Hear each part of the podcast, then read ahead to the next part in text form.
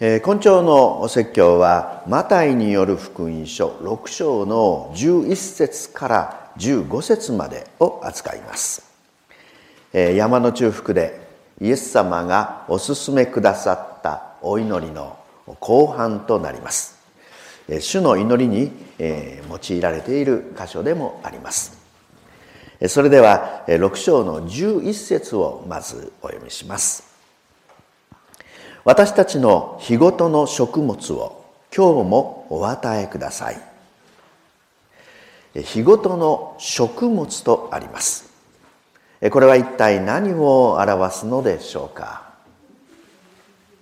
体と心と霊の食物が与えられます。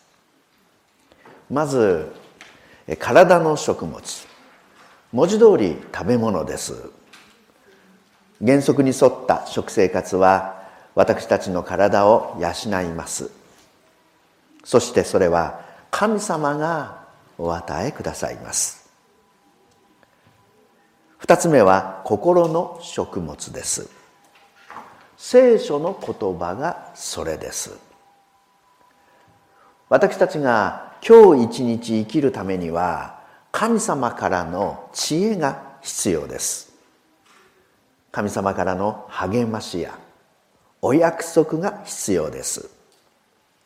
神様の御言葉は私たちの心を養います。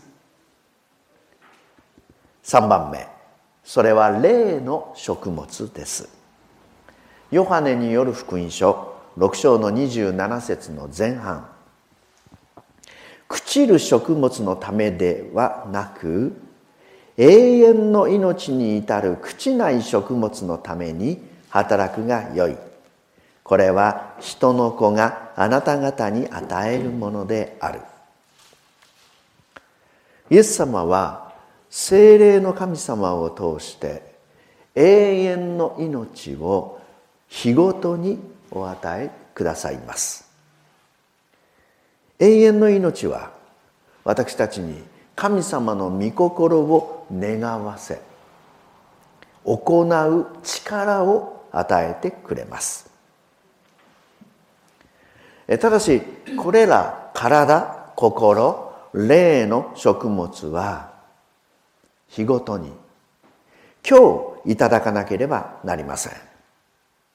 なぜならば私たちのうちに今日それらがないからです。体の食物は外側から取り込まなければなりません。しかも日ごとにいただく必要があります。食いだめはできません。しかもそれを神様からいただきます。野菜にしろ果物にしろ穀類にせよそれらは皆命です。命を育むのは神様です。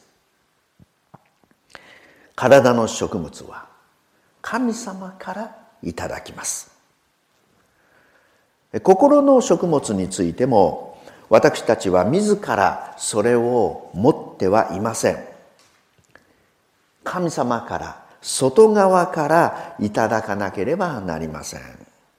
しかも日ごとにいただく必要があります。心を空にして自分の感覚自分の考えに頼るのは大変危険です。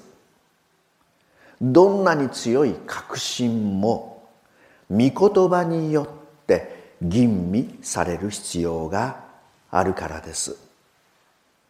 信玄。14章の12節。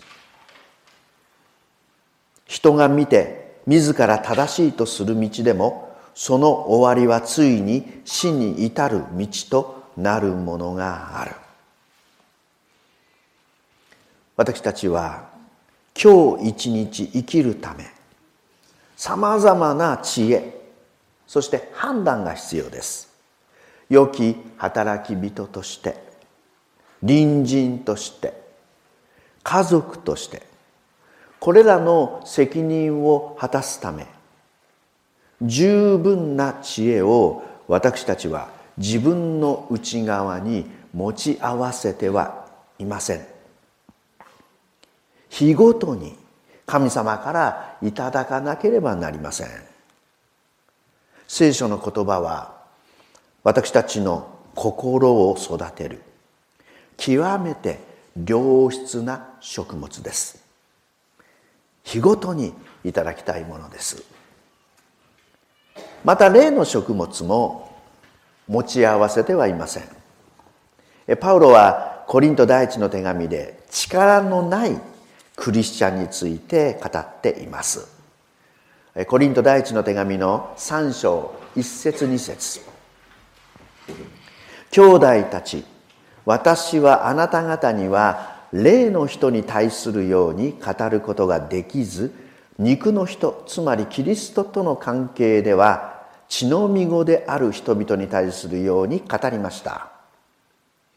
私はあなた方に父を飲ませて硬い食物は与えませんでした。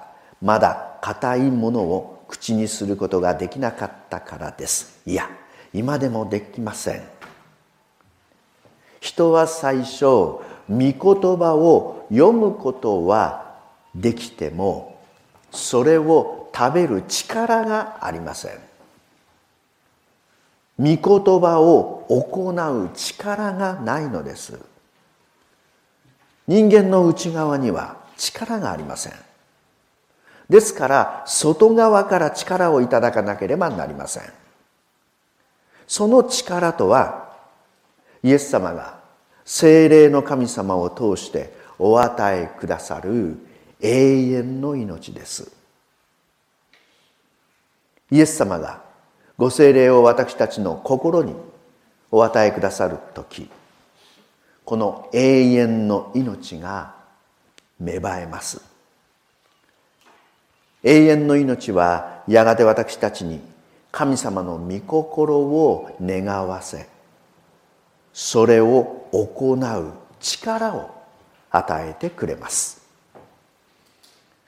毎朝精霊の神様を心にお迎えしてこの永遠の命をいただきたいと思います。えところでなぜ日ごとでなければならないのでしょうか？数日分とか数ヶ月分蓄えておくことはできないのでしょうか？イエス様はこの日ごとについておそらく出エジプト記イスラエルの民が荒野を旅した出来事を思われていたのではないでしょうか？砂漠の中で彼らには食料がありませんでした。そこで神様は日ごとに食物をお与えくださいます。マナを与えてくださいました。ただし条件があります。日ごとに集めるということです。明日の分まで、えー、蓄えてしまえばその分のマナは腐ってしまいます。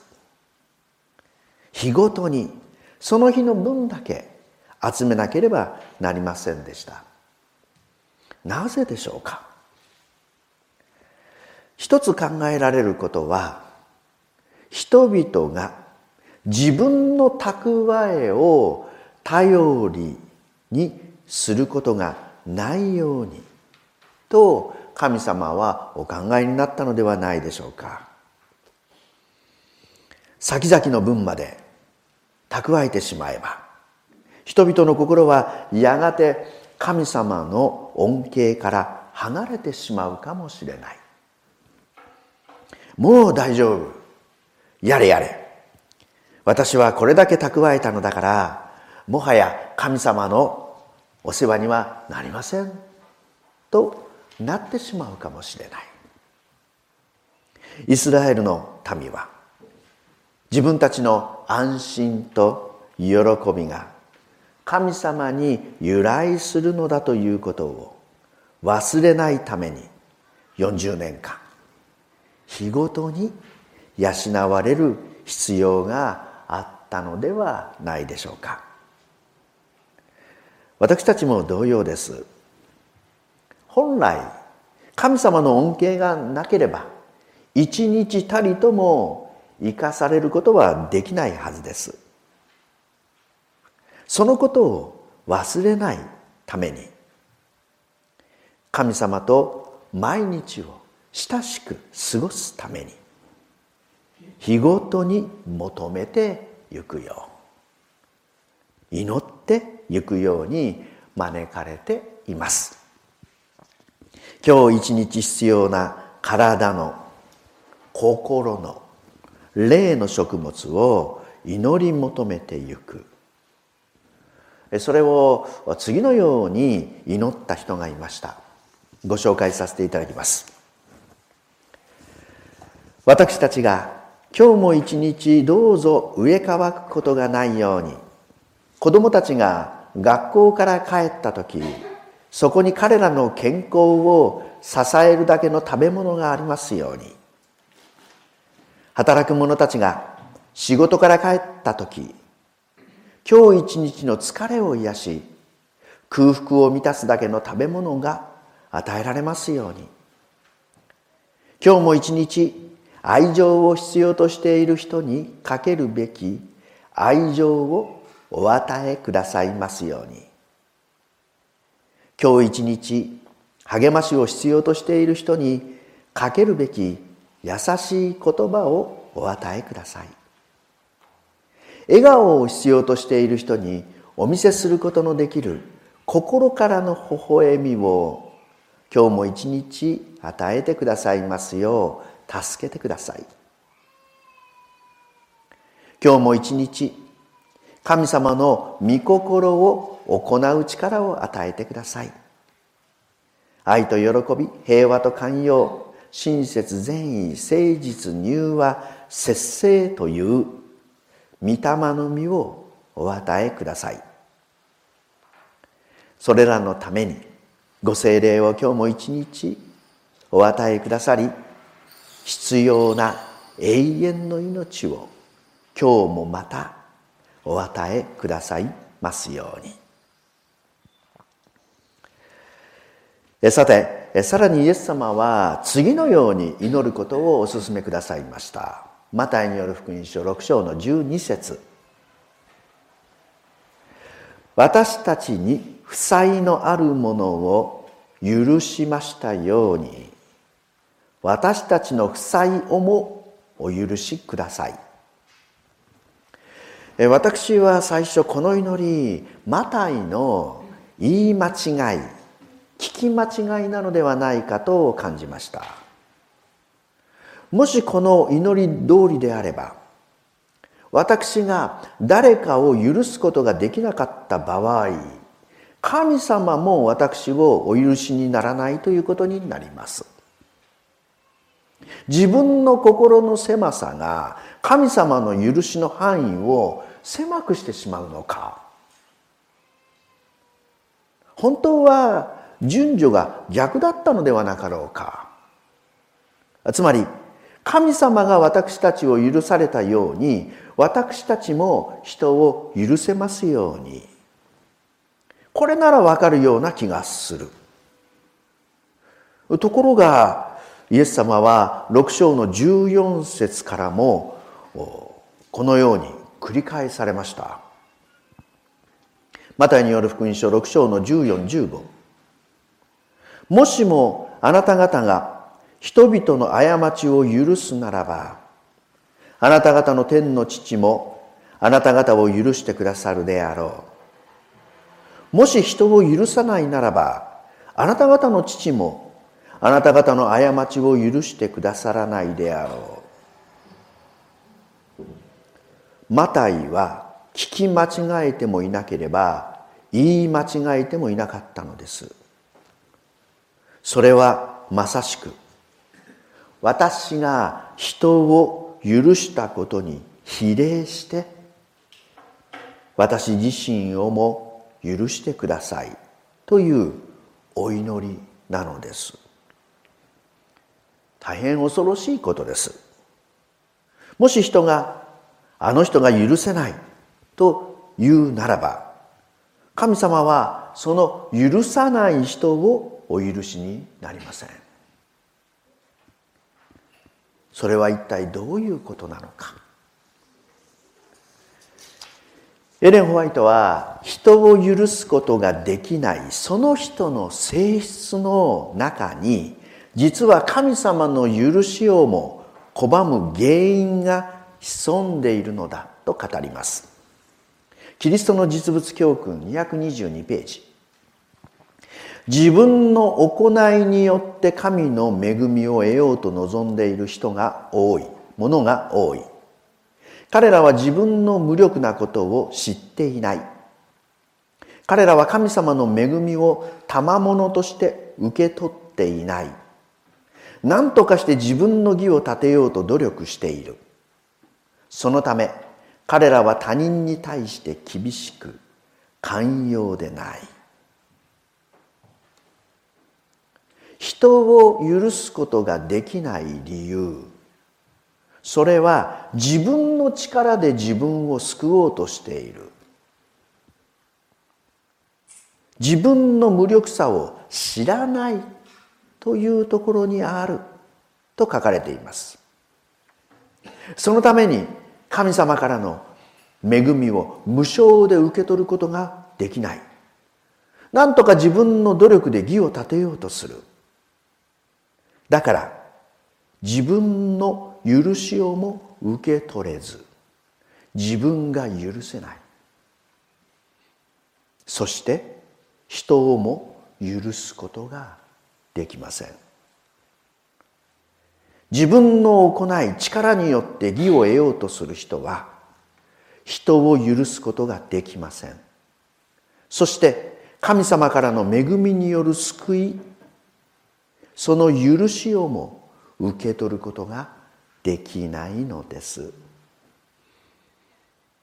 そこで私たちが誰かを許すためまずしなければならないことそれは自分の無力さを認めて神様の許しを信じることです。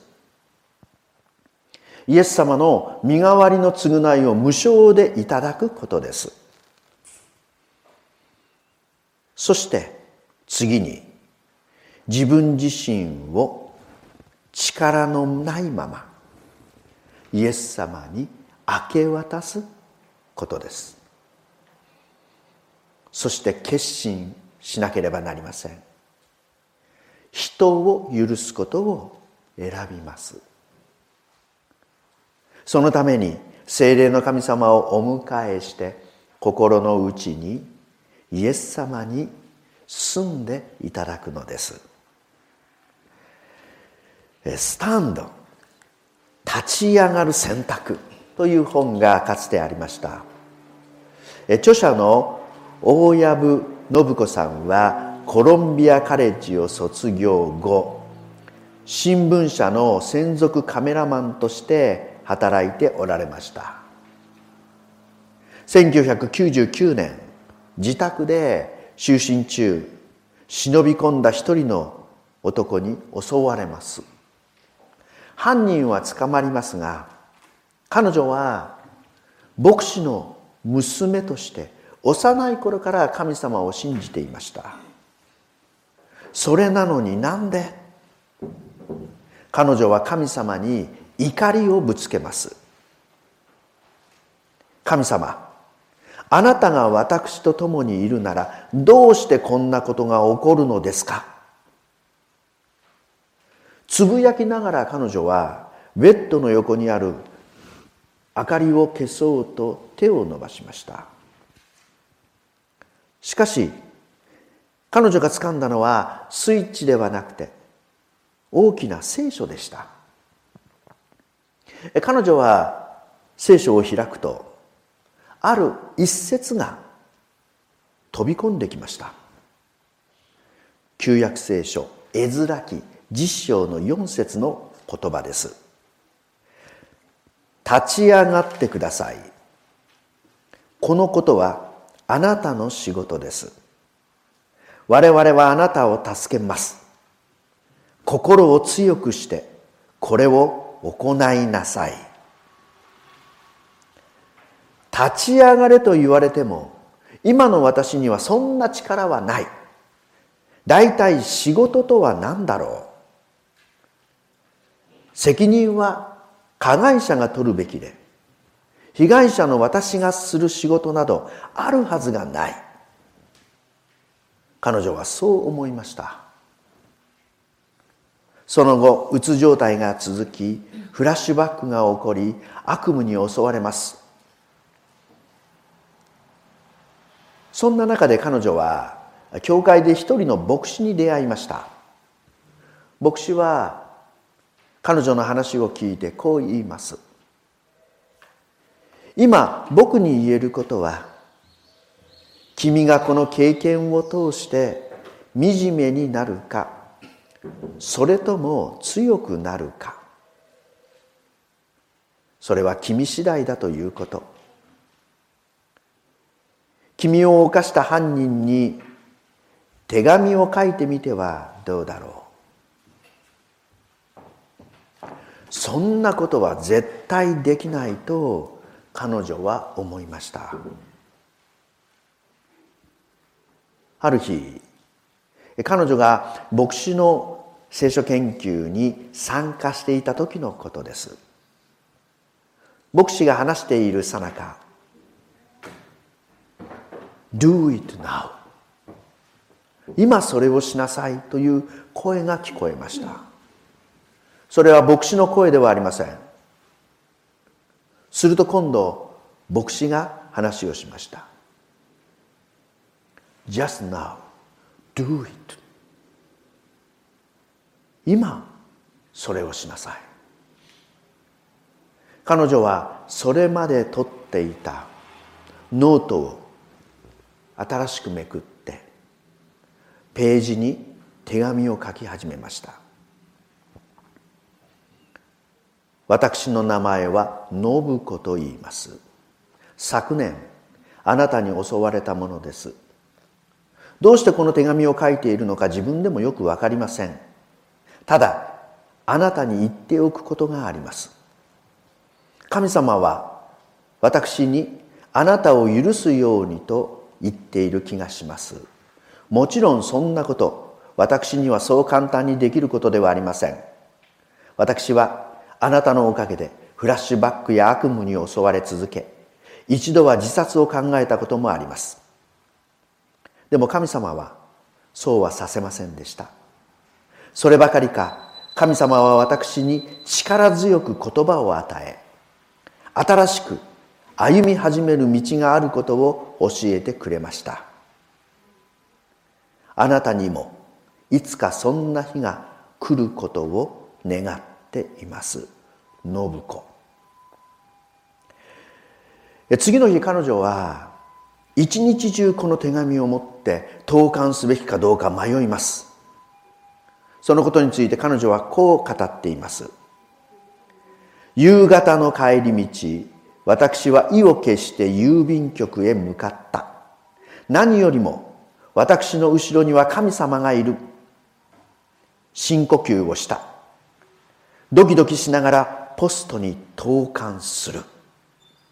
その瞬間それまでニコリともしなかった私が大きな笑顔になった。私はどんどん溢れ出てくる喜びに圧倒され笑うことしかできなかった。こんな経験は生まれて初めてだ。彼女は神様の力によって許しを選び取ることができました。そして苦しみから解放されてゆきます。それだけでは終わりませんでした。彼女は同じように傷つきそれまで生きていく。それでも生きてゆく人たちの姿を人々に伝えたいとスタンドプロジェクトを立ち上げます。同じような被害に遭った男女70人を約2年かけてアメリカとカナダで撮影し取材をします。顔写真とその経験を公開する許可を得て行きました。自分たちの人生はあそこでは終わっていない。スタンド。立ち上がれ。彼女は彼らと一緒に新しく立ち上がってゆく経験をしてゆくのです。信子さんはあの夜に与えられた聖書の言葉を少しずつ理解してゆきました。立ち上がってください。このことはあなたの仕事です。我々はあなたを助けます。心を強くしてこれを行いなさい。私たちに負債のあるものを許しましたように私たちの負債をもお許しください。この祈りをする時私たちは自分自身を人を許すための器として神様にお捧げすることができます。そしてイエス様によって許された自分自身を受け入れることができます。私たちの人生は次第に神様の恵みを表すものへと変えられてゆくに違いありません。イエス様は最後にこのような祈りをお勧めされました。マタイ6の13私たちを試みに合わせないで悪しき者からお救いください。ここで使われています「試み」という言葉には言葉には2つの意味があります。一つは神様から与えられる訓練。もう一つは罪へと誘う誘惑です。これはサタンから来ます。神様から与えられる訓練についてはエレン・ホワイトは次のように語ります。神が私たちに障害や迫害や困難の来るのをお許しになるのは呪いとしてではなく私たちの生涯の最高の祝福としてである。打ち勝ったあらゆる試み勇敢に耐えたすべての試練は私たちに新しい経験を与え私たちの品性建設の働きを推し進める。神の道からによって試みに抵抗した人は世界と全天にキリストの恵みの力を表すのである。祝福の山147ページ、えー、私事ではありますがかつて信徒のお宅で聖書研究をしていた時のことです。一人の方から一冊の本をご紹介されました。先生これとても良い本なのでぜひ読んでください。それはある占い師が書かれた当時ベストセラーの書籍でした。よくも牧師にこのような本がを紹介できるな。と思いましたが、まあ、せっかくのご好意ですのでその本をお借りして一通り読んでみました。そこには人生には良いこと悪いことそれぞれが起こる時期があると書かれていました。早速私も自分の生年月日を書き込んで自分の人生を振り返ってみます。見事に外れていました。私には当てはまりませんでした。ただしその時あることに気がつきます。それは私にとって最悪と思われた時期が実はその後の人生の大きな転機になっていたということです。最悪と思われたその時期が新しい経験の幕開けでもあったのです。そう考えてみますと悪い時期などそもそも存在せずに苦しい経験は良い経験の始まりでもあったのです。神様がお与えくださる試みは新しい経験を得させるための大切な試練だったのです。ただし必要以上に試みに遭うことがないよう。神様は願いなさい。とイエス様はお勧めされます。そして何よりも罪へと誘うサタンの誘惑から守られるよう祈りなさい。とイエス様はおっしゃいました。罪への誘惑はサタンから来ます。ですからイエス様は悪しき者から救われるようにとおっしゃいました。単なる悪ではありません。悪しき者。イエス様は悪を単なる出来事として捉えてはおられません。神様に敵対する人格的な力。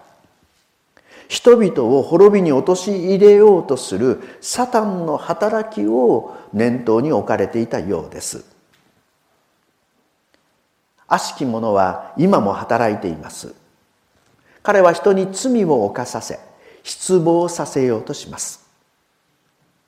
そこでサタンの誘惑から守られるために具体的に何をすべきか。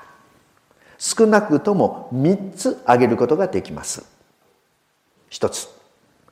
自分が弱い存在であることを認めることです。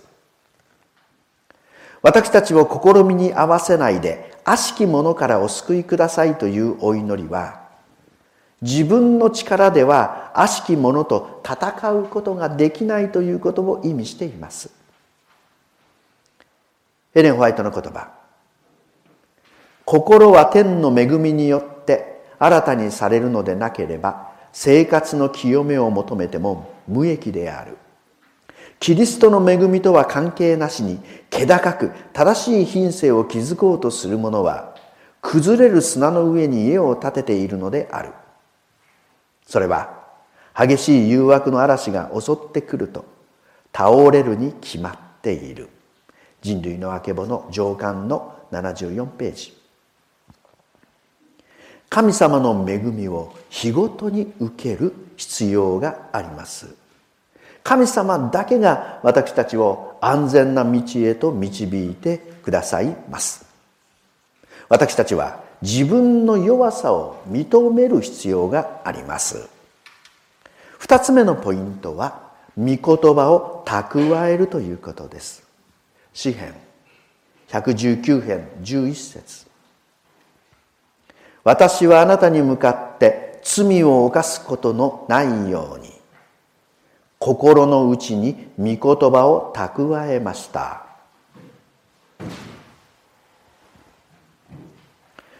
私たちの日常に真空は存在しません。何もないということはありません。瓶の中にの水を出してしまえば直ちにそこに空気が入ってきます。私たちの心も同様です。何かで満たしていなければさまざまなものが入ってきます。思い煩いや不安敵意争いそねみ怒り罪入ってほしくないものが入ってきます。一方私たちの心が聖書の御言葉で満たされているならばそこには愛喜び平和寛容親切善意誠実柔和節制が育ちます。聖書はそれを精霊の実と呼びます。詩編81編の実節。私はエジプトの国からあなたを連れ出したあなたの神主である。あなたの口を広く開けよう。私はそれを満たそう。神様を毎日私たちをご精霊で満たしてくださって御言葉によってお満たしくださいます。誘惑から身を守る最も大切なポイント。三つ目はキリストの愛を思うということです。イエス様は私を決してお見捨てにはなりません。エレン・ホワイトは語ります。キリストはご自分が変わって死なれた魂を決してお見捨てにならない。人はキリストを離れ試みに負けることもあろう。しかしキリストはご自分の命をもってその代償を払われたものからお離れになることはない。祝福の山149ページ。罪を思わないようにしようとすればするほど手放すことができなくなるということがあるかもしれません。骨を加えた犬からその骨を奪おうとすればするほど犬は必死で抵抗します。決して口から骨を離そうとはしません。ではどうしたらよいのか。隣においしそうなお肉を置けば良いのです。犬は簡単に骨を手放します。イエス様の愛には大きな力があります。私たちがイエス様の愛を瞑想する時いつの間にか罪の誘惑を手放しているのです。エレン・ホワイトの言葉。私があなたに対して持っておられる愛を知りあ神があなたに対して持っておられる愛を知り神があなたに対して持っておられる愛を知りかつ信じなさい。そうすればあなたは安全である。その愛はサタンのあらゆる欺瞞と攻撃に対して不落の要塞である。祝福の山149ページ150ページです。イエス様がどれほど私たちをお愛しくださっているのか。そのことをイエス様は両手を広げて両腕を広げて私たちにお示しくださいます。私たちの身代わりの償いとして捧げられたあの十字架によって示してくださいます。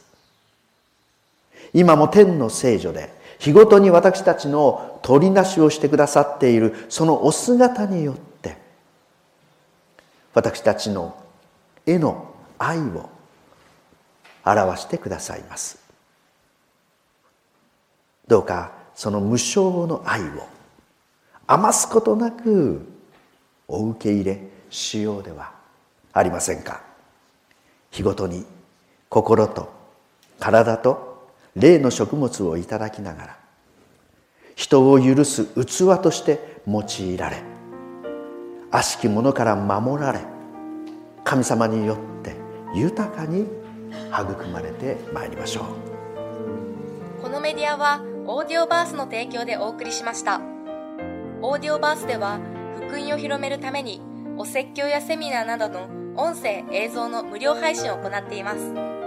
詳しくは http://www.audioverse.org へアクセスしてください。